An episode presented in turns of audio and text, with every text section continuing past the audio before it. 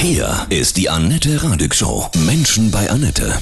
Heute mein Gast Steffen Schulz aus Obrichheim. Hallo, guten Morgen, Steffen. Grüße dich. Hallo, Annette und hallo, liebe Zuhörer. Du hast dir einen echten Traum erfüllt. Wir haben vor einem Jahr schon gesprochen. Du bist mit dem Motorrad um die Welt gefahren. Fast um die Welt. Einige Länder gingen ja nicht, ne, aktuell. Genau. Wie lange warst du unterwegs? Und kannst du kurz die Route erzählen? Das kann ich sehr gerne machen, ja. Also aus einer äh, Motorrad-Weltreise wurde eine halbe Motorrad-Weltreise, so nenne ich es jetzt zumindest immer. Ich bin dann letztendlich einmal von Nord nach Süd gefahren, äh, auf dem längsten Weg, der so möglich ist. Und das war von Alaska bis nach Patagonien, also Feuerland, mhm. an der südlichste Punkt der Welt. Und äh, eigentlich war immer die Idee von Nord nach Süd und dann von Ost nach West, aber das ist momentan einfach schwierig ähm, ja, aufgrund der, des weltpolitischen Geschehens. Und ähm, dann gab es auch bei uns in der Familie während der Reise leider einen Todesfall, äh, warum ich dann auch da ein halbes Jahr früher zurückgekommen bin als ursprünglich geplant tatsächlich. Mhm. Was ist passiert? Es war so etwa auf der Hälfte. Also ich bin, äh, wenn man sich das mal auf der Karte anschauen möchte, ich bin in Halifax in Nova Scotia in Kanada losgefahren und dann an den Niagara-Fälle. Die Niagara-Fälle trennen ja quasi die USA und Kanada. Also mhm. Also es gibt eine amerikanische und eine kanadische Seite. Ähm, dann rübergefahren in die USA und dann im, im Norden der USA erstmal so ein bisschen rumgefahren. Dann habe ich so Klassiker besucht wie Mount Rushmore, der Yellowstone Nationalpark, wobei damals nur ein Teil ging, weil es die da eine, eine ja, so eine Flut hatte. Dann ging es nochmal hoch auf kanadischer Seite bis ganz, ganz oben an der Arktische Ozean nach Tak Toyak Tak, wenn man das mhm. googeln will. Dann habe ich nochmal eine 3000 Kilometer Schleife nach Alaska gedreht. Und nachdem ich dann die Westküste der USA durchquert habe, bin ich dann nach Mexiko über die Baja California. Und dann war ich ja so eine Woche auf dem mexikanischen Festland und habe dann bei mir war es dann abends einen Telefonanruf bekommen, dass meine Oma gestorben ist. Oh. Und das war nicht nur natürlich schlimm, weil es die Oma ist, sondern auch, weil ich elf Jahre im Haus von meiner Oma auch gelebt habe. Ähm, also sie hat quasi im Erdgeschoss gewohnt und ich im, im ersten Geschoss. Mhm. Und äh, entsprechend viel hat man natürlich letztendlich dann auch miteinander zu tun, mhm. weil man sich ja im Prinzip dann, also Winter vielleicht weniger, aber gerade im Sommer, wenn meine Oma viel im Garten gemacht hat, natürlich auch dann täglich gesehen hat. Und das war dann schon äh, eine harte Zeit da in Mexiko auf jeden Fall. Wolltest du dann zurück oder hast du dich mit Oma verbunden und hat sie gesagt, nee, bleib du mal? also wir haben, wir haben schon sehr, sehr lange natürlich das äh, versucht, auch sachlich erstmal auszudiskutieren, um jetzt nicht irgendeine verfrühte emotionale Entscheidung zu treffen, weil am liebsten hätte ich einfach die Lunde in den Tank reingesteckt, das Motorrad angezündet und wäre heimgeflogen. Ja, also es war, es, war auch, es war auch eine Option, ja, tatsächlich. Mhm. Und ähm, nee, also wir haben das dann tatsächlich relativ sachlich entschieden und äh, jeder, der meine Oma kennt äh, und mit mir drüber geredet hat, hat gesagt, du weißt genau, die Oma wird so sagen wie, bist du bekloppt, so viel Geld auszugeben, jetzt nur um nach Deutschland zu fliegen. Ja. Du kannst immer noch auf den Friedhof gehen, wenn du wieder da bist. Ja. Und hast, ja, du, dann eine, jetzt, äh, hast du dann eine persönliche Abschiedsfeier unterwegs gemacht auf dem Motorrad mit ihr? Ich habe tatsächlich am Anfang überlegt, dass ich vielleicht zur selben Uhrzeit, zur selben Tageszeit irgendwas mache. Das war aber bei mir dann tatsächlich morgens um vier. Mm. Ähm, dann habe ich mir gedacht, hm, jetzt, jetzt lege ich mich mal hin. Ich habe mich an einem Abend einfach mal ins Zelt reingelegt und mein Schlafrhythmus war aufgrund von der ganzen Sache eh nicht so toll. Aber kurioserweise bin ich genau an diesem Abend wahnsinnig früh eingeschlafen, also um 9 Uhr. Und normalerweise war das bei mir auch immer so zwischen, zwischen zwei und halb drei. Und da habe ich mir irgendwie gedacht, okay, dann soll das so sein. Und ähm, habe dann auch gesagt, dass ich jetzt nicht quasi auf, auf Press irgendwas mache, ähm, sondern das jetzt einfach mal mitnehmen, den Gedanke. Und dann wird sich irgendwann mal irgendwo was ergeben, wo ich sage, jetzt mache ich was. Und das war dann tatsächlich in Südamerika. Ähm, da gibt es einen See, der ist sehr, sehr hoch. Ähm, ich glaube, der hieß La Laguna Paron oder so. Ich kann es jetzt nicht genau aussprechen. Ähm, und es müsste in Peru gewesen sein. Und da bin ich dann an der Seite so einen kleinen Berg noch hochgeklettert, wo man dann sich diese Lagune da oben oder diesen See anschauen kann. Und das war dann wirklich der Moment, wo es dann so kam, sage ich jetzt mal. Mhm. Und dann habe ich mir da so ein paar Steine genommen und habe die so übereinander gestapelt. Das kennt man ja, das hat mit Sicherheit jeder ja. schon mal gesehen. Ja, habe da meiner Oma so ein kleines Türmchen gebaut. Und ähm, dann war für mich so diese, diese Beerdigung, mhm. dieses, oder dieses, ne, dieses, sag ich mal, christliche oder, oder deutsche Konstrukt, wie man es nennen will, das war für mich dann damit eigentlich so, das, ja, das war für mich dann einfach an der Stelle. Und mit dem Geiste seid ihr I verbunden und bleibt es auch. Genau, das mhm. sehe ich auch so. Ich bin da ja auch äh, äh, ja, spirituell auch unterwegs, was so die Sache angeht und habe auch auf meiner Reise definitiv gelernt, dass wenn man mal wieder anfängt, so ein bisschen als Mensch einfach zuzuhören, was das Universum so einem vielleicht ein oder andere Mal zuflüstert, dann kommen schon sehr viele Dinge von alleine. Mhm. Du hast ja auch gesagt, äh, du hast den IT-Job erstmal gekündigt, hast du diesen Traum erfüllt mit dem Motorrad los. Was, was ist das für eine Maschine? Das war eine alte Honda Afrika Twin von 1994. Ja, ich habe die so ein bisschen umgebaut, so im, im Rallye-Style, wie man das ja. heutzutage machen wird. Das heißt, äh, die haben in, zu der Zeit, wo die die Rallye-Motorräder gebaut haben, hatte die quasi vorne keine Scheibe. Man hat die Scheibe weggemacht, mhm. sondern das war einfach so eine relativ hohe Plastikscheibe, wo man aber nicht durchschauen konnte. Und so seit ein paar Jahren ist es genau umgekehrt. Das heißt, man macht sich eine ganz, ganz lange Scheibe, die auch ähm, über der Scheinwerfer drüber geht und den schützt. Und äh, es hat mir so gut gefallen, dass ich es dann so umgebaut habe tatsächlich. Das Einzige, was ich im Nachhinein vielleicht bereue, wo ich Geld hätte investieren sollen, nochmal ein bisschen, war das Thema Fahrwerk, weil ich tatsächlich mit dem Standardfahrwerk losgefahren bin. Mhm.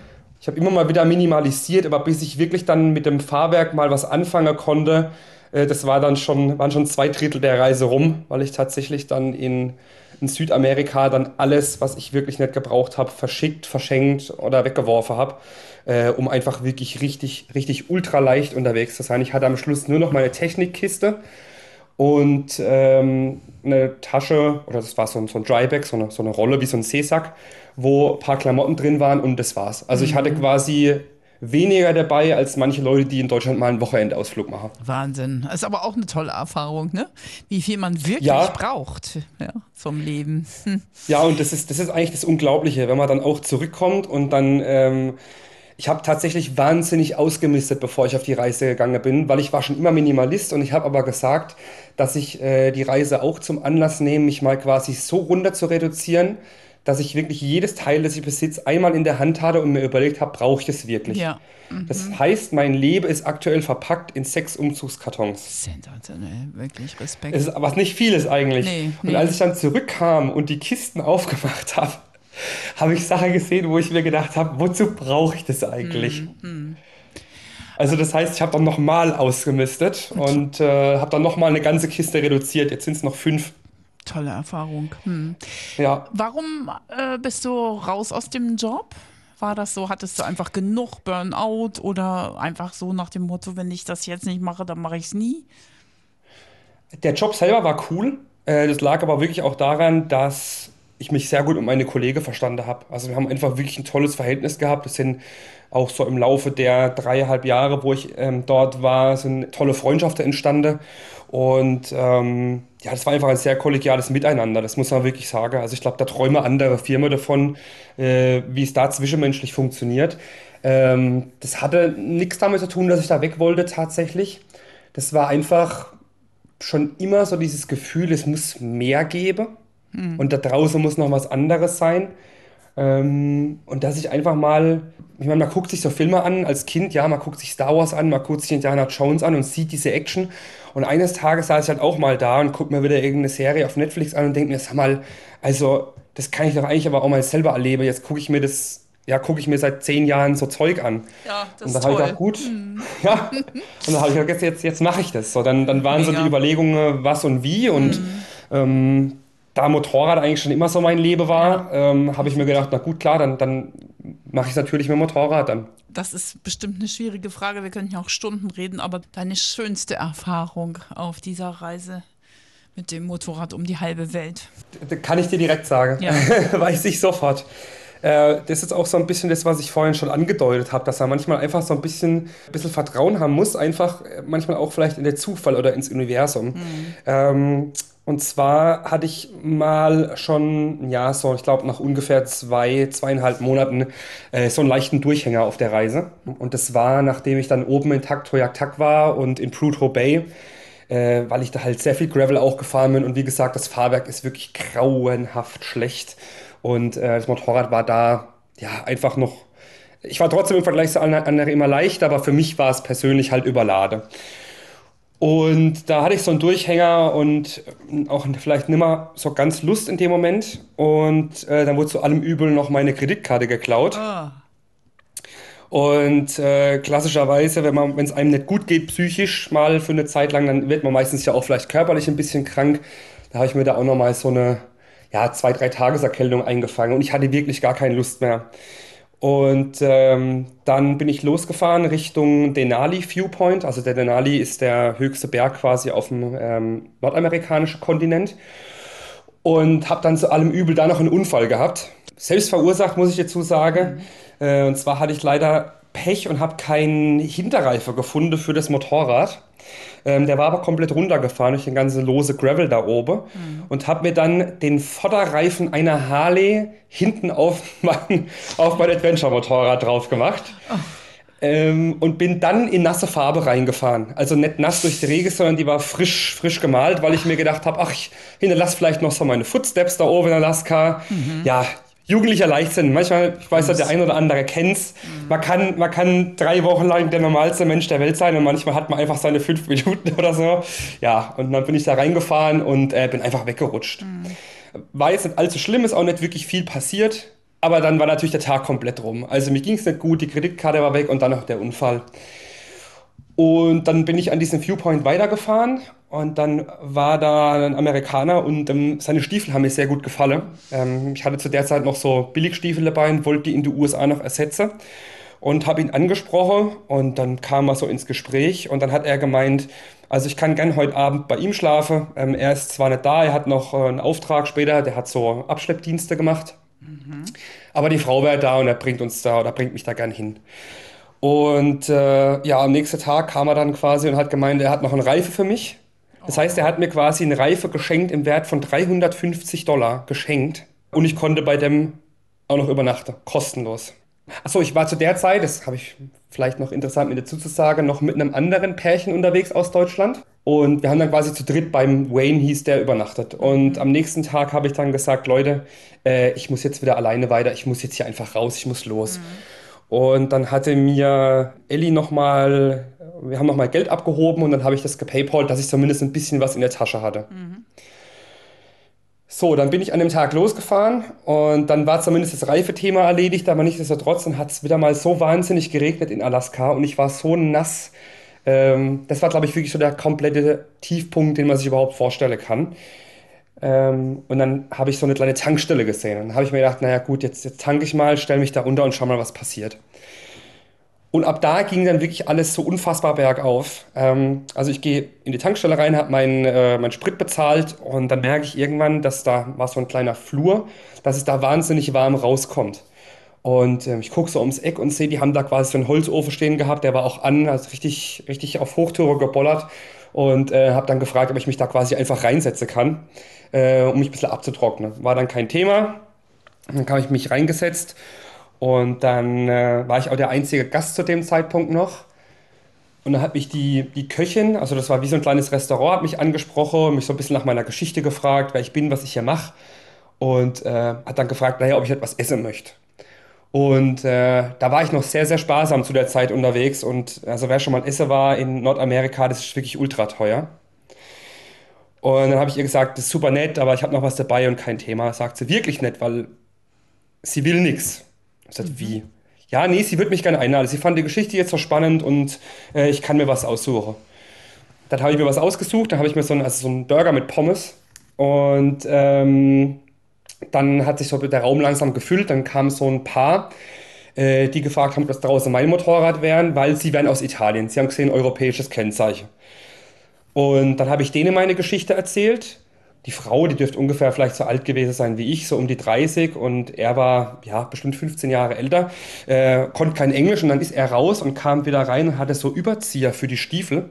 Äh, die kann man quasi drüber machen und dann sind die Stiefel hundertprozentig wasserdicht. Und da haben die mir die geschenkt und haben dann auch gesagt, mir würde dich gerne noch zum was einladen und dann haben die mir dann nochmal einen Tee ausgegeben. Mhm. Äh, jetzt wird es richtig verrückt. Jetzt kam, jetzt muss ich gucken, dass ich es noch hinkriege, weil das ist wirklich, es ist so verrückt. Also dann kam nochmal die Köchin rein und sagt, sie hat gerade meine Geschichte ihrer Kollegin erzählt und äh, sie wird mir gerne ein bisschen Spritgeld geben.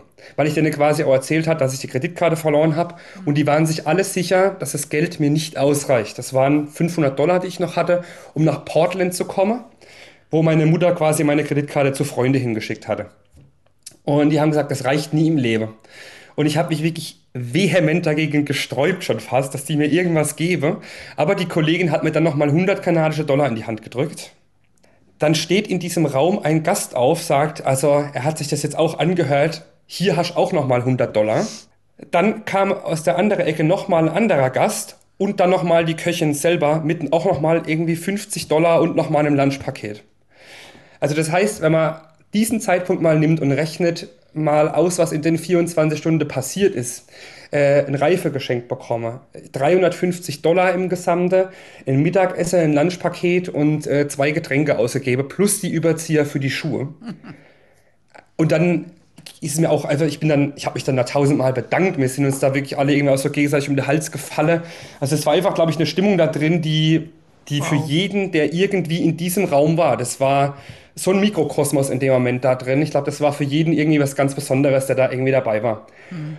Und äh, dann habe ich das damals auch, als ich äh, da losgefahren bin, dann direkt auch in die Kamera reingesprochen, um es für mich selber nicht zu vergessen. Und äh, dann ist, dann ist auch, also ich, das war dann so, das hat mich so überkommen, dann habe ich da einfach mal eine halbe Stunde einfach nur geheult, weil es ging einfach nicht mehr. Das war so unfassbar. Ja. Und der eigentliche Knaller ist aber, dass ich dann angekommen bin in Portland und hatte exakt noch einen Dollar. Mhm. Das heißt, das, was die mir gegeben haben an Geld und was ich noch hatte, hat mich quasi genau dahin gebracht, wo dann meine Kreditkarte war. Mit einem Dollar Restgeld. Das ist Magic, ne? Das ist ja. äh, unfassbar. Ganz schön. Also wie hoch ist die Chance, dass das passiert, ja. oder? Das ist ja. doch irre. Hattest du zwischendurch auch mal Angst? Gab es so Unruhen, irgendwelche Länder, wo, wo es ein bisschen heikel war? Also ich glaube, ich hatte tatsächlich einmal Angst und danach nie wieder. Und das war, als ich in, da bin ich an dem Abend rausgefahren aus dem Yellowstone Nationalpark und man macht sich einfach, die Leute sagen immer, die USA sind so groß, man kann sich das nicht vorstellen. Mhm. Aber was es tatsächlich meint, ist, dass quasi zwischen den ganzen Städten so oder Städte so unfassbar große Abstände sind. Mhm. Ähm, man fährt aus einer Stadt raus und dann kann es sein, dass man wirklich mal irgendwie 1000 Kilometer fährt, bevor dann wieder mal die Zivilisation kommt. Wahnsinn. Und ähm, ich bin rausgefahren aus dem Yellowstone Nationalpark und habe mir einen Schlafplatz gesucht und habe dann in der Nacht mitten in einem Wald geschlafen und habe dann ein Feuer gemacht, das so groß war wie das Zelt. Da waren so Überreste von so Harvestern, die diese Bäume so fälle und gleichzeitig entaste, äh, weil da Bären in dem Wald waren. Mhm. Und da habe ich wirklich gedacht, also es geht zu Ende in dieser Nacht. Aber das Interessante ist, dass ich danach tatsächlich nie mehr Angst hatte. Wow. Ähm, ja auch bei der Unruhe zum Beispiel, nicht, die's, äh, du hast da kurz angesprochen, in Peru waren damals beispielsweise, das äh, ging ja dann schon so weit, dass es dann, glaube ich, auch in der deutschen Nachricht sogar genau. gekommen ist. Hm. War auch wieder so ein, so ein Thema, dass ich da auch mit einem Paar wieder aus Deutschland unterwegs war. Ich kann das gar nicht richtig beschreiben, weil ich das, es ist so komisch. Also wir, wir sind quasi gefahren und es gab so eine interaktive Karte, wo man quasi sehen könnte, wo sind die einzelnen Straßensperre. Also wo haltet die quasi Leute auf. Ähm, und dann ist die Polizei oder das Militär ab und zu mal durch und hat geräumt. Und jetzt war das wirklich so, dass immer die nächste Tagesetappe, die wir gefahren sind, zufälligerweise am Abend vorher geräumt wurde. Das heißt, ich habe keine einzige Straßensperre gesehen. Also das ganze Land hat wirklich gerade oben da in die Ecke Cusco, wo auch Machu Picchu ist, da hat das Land wirklich gebrannt. Da ähm, haben die Leute, die Reisende, die zu der Zeit in Peru unterwegs waren, sich auch gegenseitig Videos geschickt. Das waren schlimme Sachen mit dabei es ist Wahnsinn, was da abging. Und wir sind aber wirklich direkt dadurch gehuscht. Und als wir raus waren, danach war dann richtig dicht. Also da haben die wirklich die Grenze so zugemacht, dass die nach uns da wirklich dann zwei Wochen festgehangen sind. Geschützt und geführt. Wahnsinn. Irgendwie mhm. ja. Also ich hatte echt mehr Glück als Verstand. Ja, sollte alles so sein. Welche Landschaft hat dich am meisten beeindruckt auf deiner Reise? Also ich muss wirklich sagen, wenn es ist immer schwierig, weil natürlich alles irgendwas hat. Mhm. Aber was wirklich enorm war, ist also die komplette Patagonien auf die chilenische, wobei nicht nur Chile, auch, auch Argentinien, also alles äh, ab Fitzroy. Ähm, Fitzroy ist dieser Berg, der hinter dem also von der Klamottenmarke Patagonia ist hinter dran so eine Bergkette zu sehen. Das ist der Fitzroy tatsächlich. Das ist der Berg da unten in Argentinien und in Patagonien. Und alles da unten ist natürlich einfach atemberaubend schön. Jeder, der auch irgendwie sagt, ich möchte mal nach Alaska, dann würde ich sagen, geht auf gar keinen Fall nach Alaska, geh lieber nach Patagonien, ah, okay. weil es viel schöner ist. Und so wie man sich Alaska eigentlich vorstellt, ne? so diese, hm. diese kleine Holzhütte an einem azurblauen See mit viel Wald außenrum, das oh. ist tatsächlich eher Patagonien für mich. Aber ich glaube, was mich wirklich ganz stark ähm, beeindruckt hat, es gibt einen Tunnel auf einem Pass, der, ich glaube, der hieß Punta Olympica. Ich glaube, man kann auch, wenn man Olympic-Tunnel schreibt, äh, Südamerika, kann es auch sein in Google, dass der kommt. Und um da hinzukommen, fährt man durch einen Nationalpark. Und ähm, in diesem Nationalpark, also da habe ich Pflanze und Bäume gesehen, ich wüsste nicht, wo ich sowas jemals schon in meinem Leben gesehen habe oh. vorher. Hm. Also man fährt quasi zwischen zwei ja, Bergflanke durch in der Mitte. Hm. Man fährt dann auch am Schluss eine richtig tolle Serpentine hoch. Super gemachte Straße, der, wirklich der feinste, beste Asphalt, den man sich vorstellen kann. Und also wirklich, da waren Pflanzen und Bäume. Ich könnte nicht zuordnen, dass ich sowas jemals schon mal gesehen habe. Also die, die Formen, auch die Blätter, ich habe die einfach so wirklich vorher noch nicht gesehen. Und mhm. das war wirklich was, wo ich sage, wenn ich noch mal nach Südamerika gehe, dann muss ich da noch mal hin. Mhm. In dieses ganze Gebiet da oben. Also alles, was Peru oben in der Ande stattfindet, ist, ist einfach unfassbar. Da ist so viel zu erleben und zu entdecken und so viel Abenteuer noch, das ist wirklich unglaublich. Das ist ja alles auch auf deinem YouTube-Kanal äh, gefilmt, ja? Äh, teilweise ja. Ich habe äh, in äh, ich habe mir tatsächlich so ab Mittelamerika mal Gedanken gemacht, ob das jetzt gerade in mein Lebenskonzept reinpasst, so viel Zeit wirklich aufzuwenden, die Videos nebenher zu schneiden. Ja. Hm. Weil das hat auch wenn man das vielleicht jetzt nicht sieht, wenn man sich die einzelnen Videos anschaut, doch, aber doch, ähm, auf, immer, ne? immer dieses, ne, dieses Schneide und, mhm. und ähm, Sache hin und her zu schieben. Du bist du auch schon wieder raus aus der Natur, ne? Aus diesem Flow. Ja, mhm. total. Mhm. Also das heißt, es gab eine Zeit, da war 20 Prozent meiner Reise war Schneidearbeit. Oh nee, das ja. Mhm. Ja, und dann war ich eh schon am Zweifeln, ob das gerade so toll ist und mhm. fahre durch Kolumbien durch mhm. und sehe vor mir so ein umgebauter MAN-Truck mit so einer Absetzkabine hinten drauf mhm. Mit, mit Heidelberger Kennzeichen. Oh. Hm. Äh, jetzt muss man wissen, dass ich aus Moosbach oder ein Moosbacher Kennzeichen habe. Das heißt, es ist quasi der nächste Kennzeichenkreis bei uns. Also ah. Moosbach, Heidelberg, ja. äh, das ist quasi mein Nachbar. Und ähm, dann habe ich die überholt und habe mich dann so umgedreht beim Fahren und so auf mein Kennzeichen gedeutet. Und dann, ich glaube, das war eine so eine kleine Familie, also Mann und Frau, ich glaube, die hatten zwei Kinder mit dabei und haben dann da so Fenster rausgewunken und sich da auch total gefreut über mein Kennzeichen. Und dann war so ein bisschen zäh fließender Verkehr. Ich bin dann leicht links auf die Seite und habe dann so ein bisschen mit denen gesprochen. Und die waren mir so sympathisch, dann dachte ich mir, naja, vielleicht sieht man sich nochmal. Und fragt die dann so, ja, was habt denn ihr? Habt ihr irgendwie Instagram, YouTube ähm, oder sowas? Dann sagen die, nein, wir haben nur Spaß. Ja. ja. Und dann ist mir aufgefallen, dass, dass ich schneide, ich mache das mega gern. Videobearbeitung ist absolut wirklich, das kommt vielleicht schon direkt nach dem Motorradfahren. Aber nicht in Kombination, dass ich mhm. quasi die Sache mache während der Reise. Ja. Foto reicht ja auch am Ende, ne? Und dann kann man das ja. Ja, mhm. aber einfach so dieses, dieses, mhm. da die Zeit jetzt da aufzuwenden, ja. das hat da einfach nicht mehr so ganz ins Reisekonzept gepasst. Ja. Das Interessante wiederum ist, dass ich nie mehr fotografiert und gefilmt habe als da, hm. aber ich habe es halt nicht mehr verarbeitet. Also ich habe wahrscheinlich ähm, 60 Prozent, 70 Prozent aller meiner Aufnahmen, die ich habe, stammen aus Südamerika und da ist so viel ungesichtetes Material, das wirklich so unglaublich ist, dass also jeder, der irgendwie äh, auf dem YouTube-Kanal mal drauf war und äh, sich die Videos bis zum Ende angeschaut hat, äh, sich trotzdem noch auf was freuen kann. Und Wie heißt äh, dein jeden, Kanal? der jetzt da äh, ich habe den tatsächlich während der Reise umbenannt. Äh, der heißt jetzt aktuell Steffen, wie mein Name. Also Steffen Living the Bike Life. Kannst du kurz sagen, was das alles gekostet hat für dich? So, dass mm, ungefähr das ist eine sehr gute Frage. Ich habe, oh, das ist witzig, so ich sitze nämlich gerade tatsächlich bin gerade tatsächlich sogar an dem PC dran. Nee, ich habe die Datei aber leider nicht drauf. Also ich meine mich daran erinnern zu können, dass das mit wirklich allem Equipment, mhm. das heißt ähm, die Kamera mit Objektiv, Laptop, also das heißt, elektronisches Equipment waren um die 5000 Euro, hätte aber nicht sein müssen im Nachhinein. Also ich glaube, man kann auch, wenn man sich ein neues aktuelles Smartphone kauft und eine GoPro reicht das. Ähm, und das Motorrad ist auch mit drin. Ich glaube, es waren dann so um die 35.000. Mit allem. Mit, mit also wirklich ja. komplett allem. Und ich habe das, ja. ähm, ich bin da so penibel im Aufschreiben gewesen, ja. dass da quasi sogar, also da ist jede einzelne winzig kleine Versicherung. Wow. Mhm. Äh, ich habe wirklich jedes, ist kein Spaß, jeden Schokoriegel, den ich gekauft habe, habe ich mir aufgeschrieben. Jetzt die Essenz, jetzt bist du wieder da. Wie hm. hat es dich verändert, diese Reise mit dem Motorrad? Das ist eine sehr gute Frage, weil es einfach immer so ein bisschen nachwirkt auch. Also ich muss sagen, als ich eine Zeit lang weg war, so nach drei Monaten ging es langsam los und das haben ja auch viele andere Alleinreisende bestätigt. Bei der Paare ist es anders. Aber jemand, der ganz alleine reist, der kommt auf jeden Fall nach drei Monaten in ein Tief.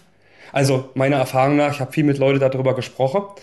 Ähm, ich würde wenn ich das wieder mache, tatsächlich bevorzuge zu sagen, acht Monate arbeite, vier Monate reise. Mhm. Und ähm, das Motorrad dann auch irgendwo einfach drüber stehen lasse. Also die Welt ist so verbunden, so vernetzt. Das ist auch mit Sicherheit eine Essenz aus der ganzen Geschichte, dass es ganz einfach ist, Dinge zu regeln, ähm, wenn es darum geht, jetzt irgendwo sein Fahrzeug zum Beispiel mal abzustellen es gibt überall auch auf der Welt Deutsche, die irgendwelche Campingplätze ja. betreiben oder irgendwelche Hostels und Hotels, äh, die man auch relativ leicht findet.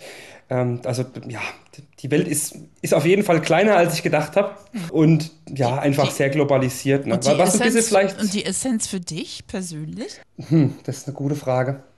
Das, das Thema ist wirklich, es ist, es ist ganz, ganz schwierig.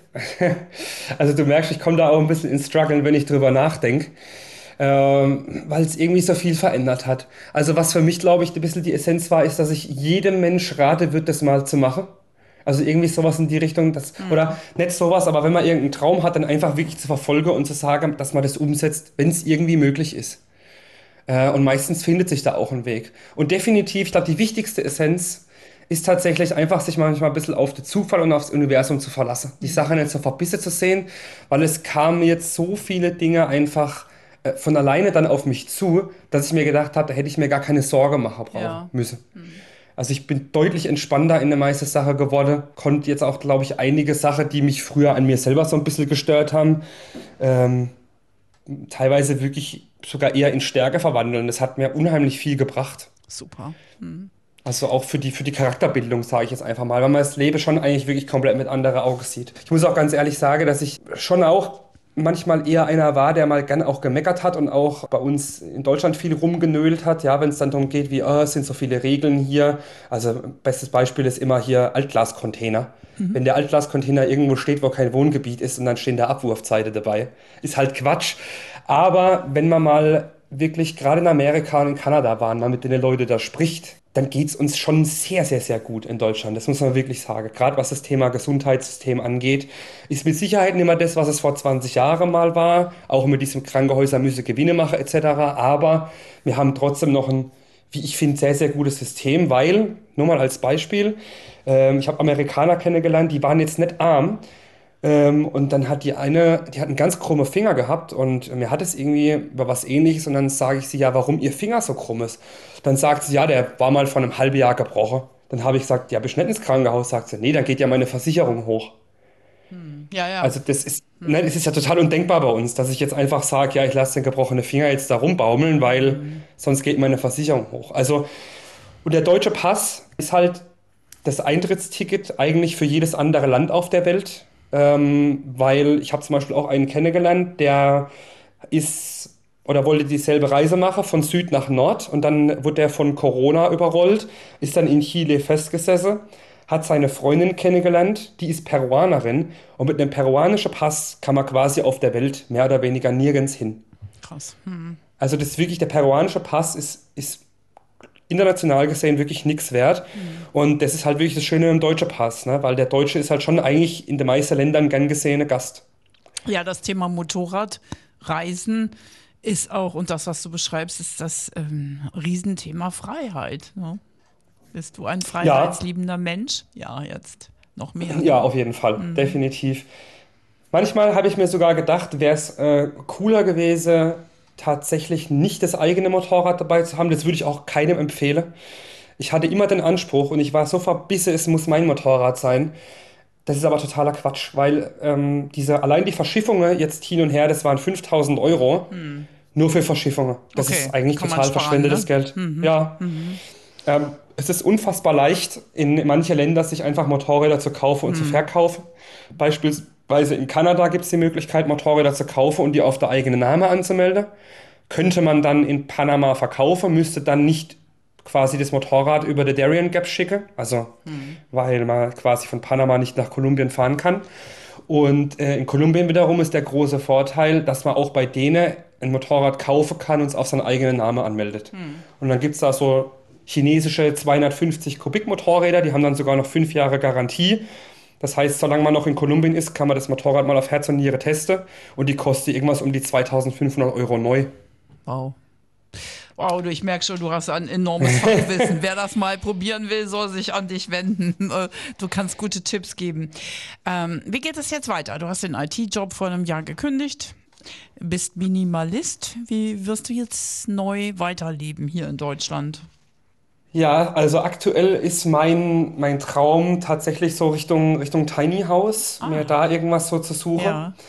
Ähm, am besten irgendwie möglichst naturnah. Hm. Ähm, gleichzeitig brauche ich aber trotzdem noch nach wie vor meine Werkstatt. Also werde ich mir wahrscheinlich irgendwie mal so eine kleine Doppelgarage noch ähm, mhm. irgendwo anschaffen müssen, dass ich weiterhin meine Motorräder schrauben kann. ähm, und dann ist jetzt das nächste, was ansteht, Jobsuche. Ähm, ich habe jetzt nächste Woche dann mal ein, ein Bewerbungsgespräch auf einen Job, der mir wirklich sehr, sehr, sehr zusagt und mhm. hoffe, dass das klappt. Ähm, ja, und dann eigentlich wäre so die Reihenfolge Jobsuche, Tiny House Suche und dann wirklich versuche, ähm, so minimalistisch zu leben, dass ich mir innerhalb von den nächsten fünf Jahren wieder so ein Budget aufbauen kann, um dann ja mal eines Tages noch die Ost nach West. Ähm, genau, da steht ja noch was aus. Bis dahin wird, genau. er, wird, ja wieder alles frei sein. Das hoffen wir. Ja, so ist es. Love and Peace. Sehr schön. Ach, wir können noch Stunden weiterreden. Es ist wirklich. Ja. Hast du noch was ganz Wichtiges, was dir enorm wichtig ist, was du noch mitteilen möchtest? Tatsächlich ja. Gerade bei uns in Deutschland ist es nicht üblich, dass wenn man manchmal vielleicht auch jemand, und es kann nur jemand sein, der am Straßenrand steht, gerade wenn es Motorradfahrer sind, andere Biker halten an, aber ich habe jetzt wirklich gelernt, dass es so enorm wichtig ist, dass man aufeinander aufpasst. Und es funktioniert nirgends besser als in Kanada und Alaska, weil es da so remote und ausgesetzt ist, dass man sich einfach selbstverständlich gegenseitig hilft. Äh, und dass, wenn man so kleine Alltagssituationen erlebt, dass man da einfach wirklich sagt, äh, dass man da auch mal jemand helfen kann. Also, und wenn es nur jemand ist, der jetzt vielleicht sagt, oh Mist, äh, mhm. Steht an der Parkuhr und hat jetzt, dem fehle jetzt irgendwie 50 Cent, ne, zum Beispiel. Ja. So einfache Dinge des Lebens, ähm, weil das habe ich gelernt, dass das, das ist eigentlich das, was die Welt zusammenhält, ist diese, diese gegenseitige Hilfe und Rücksichtnahme.